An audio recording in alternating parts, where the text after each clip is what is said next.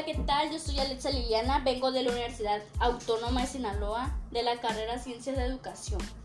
Les platicaré sobre las implicaciones educativas de la reforma y contrarreforma en Europa.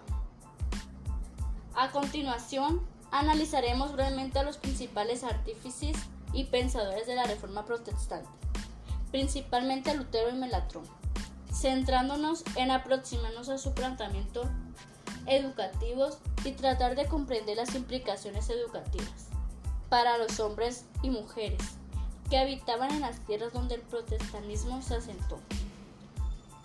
Hombre de gran inteligencia, ferrera voluntad y carácter difícil, Martín Lutero 1483 y 1546 pasó a la historia como un gran reformador religioso que inició el cisma de la Iglesia occidental y que tantas consecuencias trajo para la Europa renacentista y el pensamiento europeo. La historia de Europa no puede entenderse sin la trajante realidad histórica que significó el movimiento comenzando por Lutero. La Europa actual no se comprende sin el necesario conocimiento de los acontecimientos hechos y efectos del movimiento luterano. Desde un punto de histórico y religioso, la figura de Lutero adquiere tintes de grandiosidad, puesto que su movimiento no solo fue religioso, sino también político y social, además de educativo.